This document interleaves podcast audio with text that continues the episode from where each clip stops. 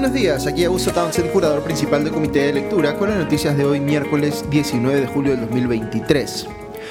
Hoy se realiza la jornada de protesta que se ha dado a conocer como la toma de Lima, la tercera toma de Lima, y que tiene como principales banderas, entre otras, el pedido de renuncia de Dina Boluarte a la presidencia eh, y el cierre del Congreso cosa que técnicamente no puede ocurrir a la vez porque alguien tendría que conducir una transición en ese escenario para convocar a, nueva, eh, a nuevas elecciones. Pero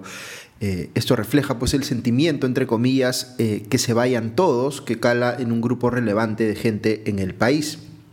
Ahora, hay una diferencia entre quienes manifiestan estar de acuerdo con un adelanto de elecciones, que es un grupo grande según se ve reflejado en las encuestas,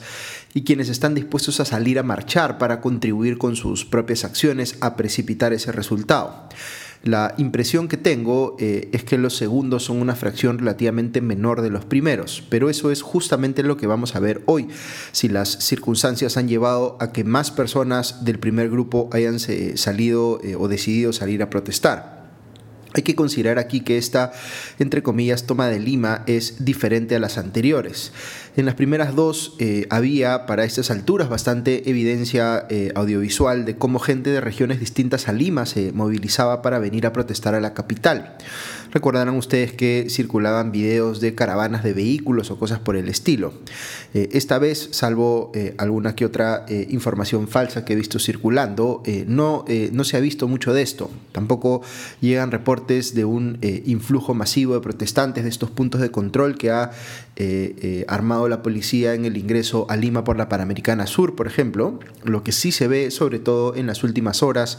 son múltiples convocatorias que están haciendo organizaciones de la sociedad civil eh, con eh, sedes en Lima, así que la expectativa de quienes promueven la protesta está más enfocada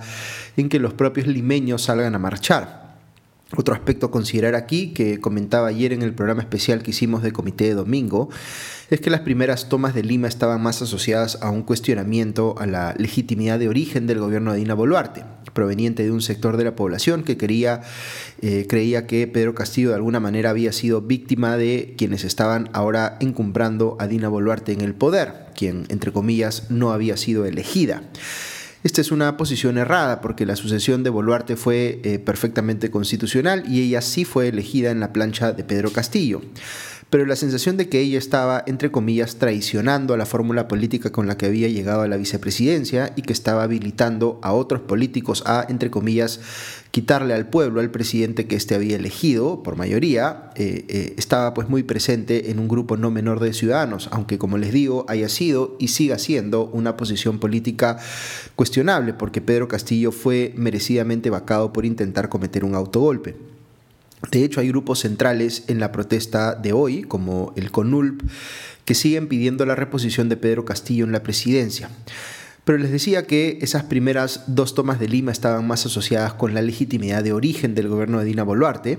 Esta tercera toma de Lima es un poco distinta porque está más asociada, eh, siento yo, a la legitimidad de ejercicio del gobierno de Dina Boluarte. Se le cuestiona, por ejemplo, el hecho de que no haya habido sanción efectiva, ni política ni funcional, a los responsables de las muertes en las protestas pasadas. Hay eh, insatisfacción con el gobierno porque la marcha de la economía no mejora ostensiblemente, y aquí sospecho que hay una brecha importante entre lo que piensan los ejecutivos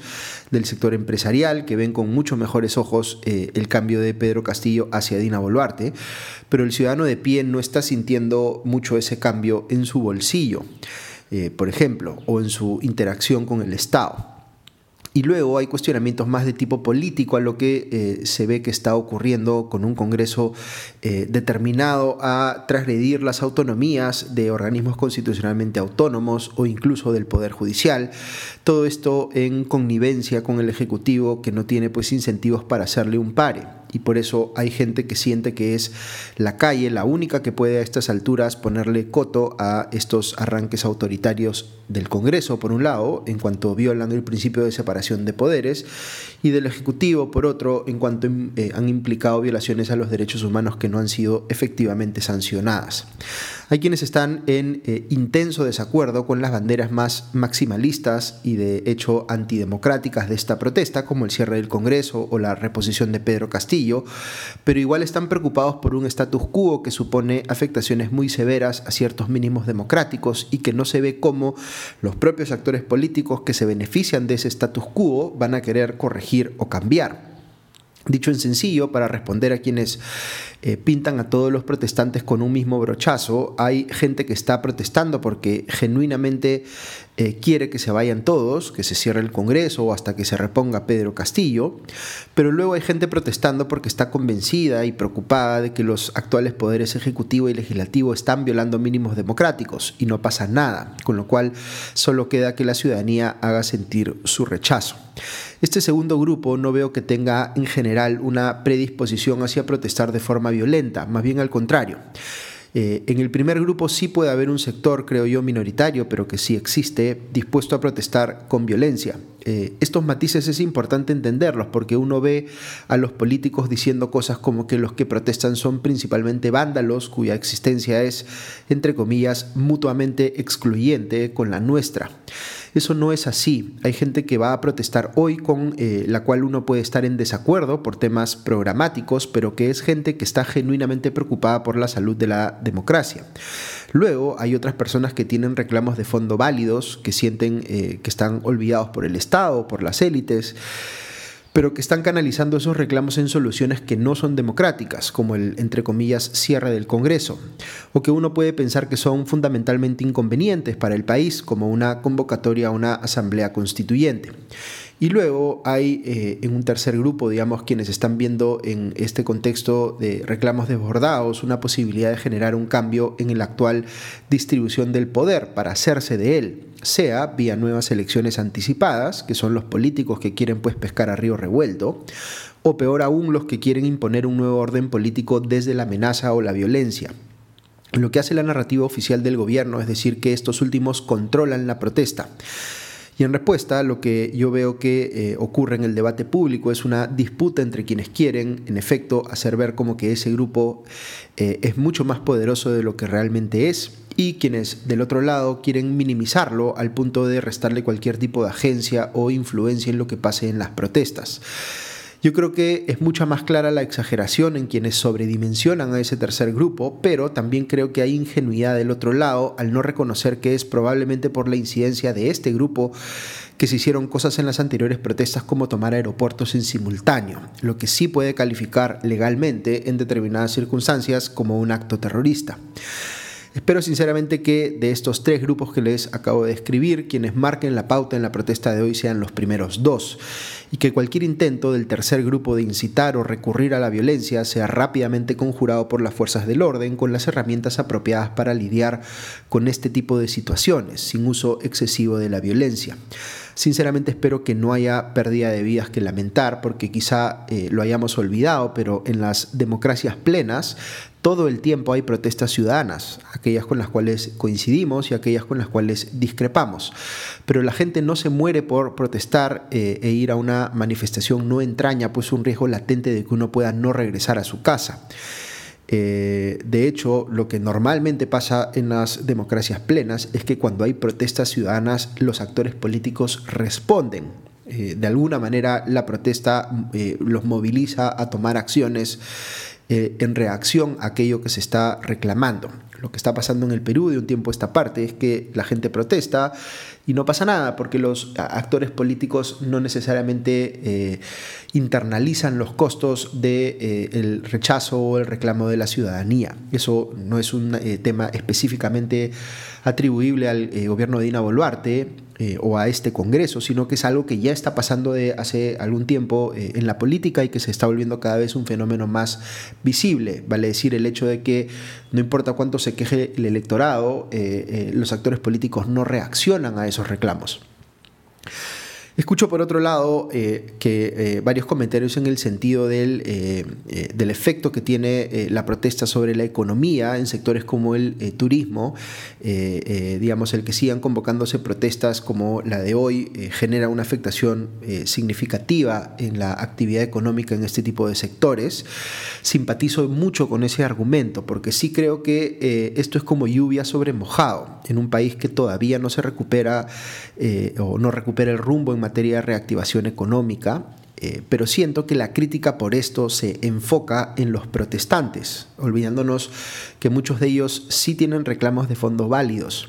cuando tendría que estar enfocada más bien en los políticos que no nos permiten superar esta situación, porque dejando de lado los pedidos antidemocráticos que están haciendo algunos grupos en la protesta, hay otros que sí son atendibles eh, digamos que si Dina Boluarte está convencida de que su presidencia es buena para el país eh, y está en su legítimo derecho de pensar así, pues tiene que convencer a los demás de que en efecto conviene que se mantenga en la presidencia o que al menos es lo más razonable dadas las circunstancias. Pero nunca termina el gobierno de dar ese paso. En primer lugar, porque no reconoce ni enmienda aquello que ya hizo mal, las muertes en las protestas anteriores, por ejemplo.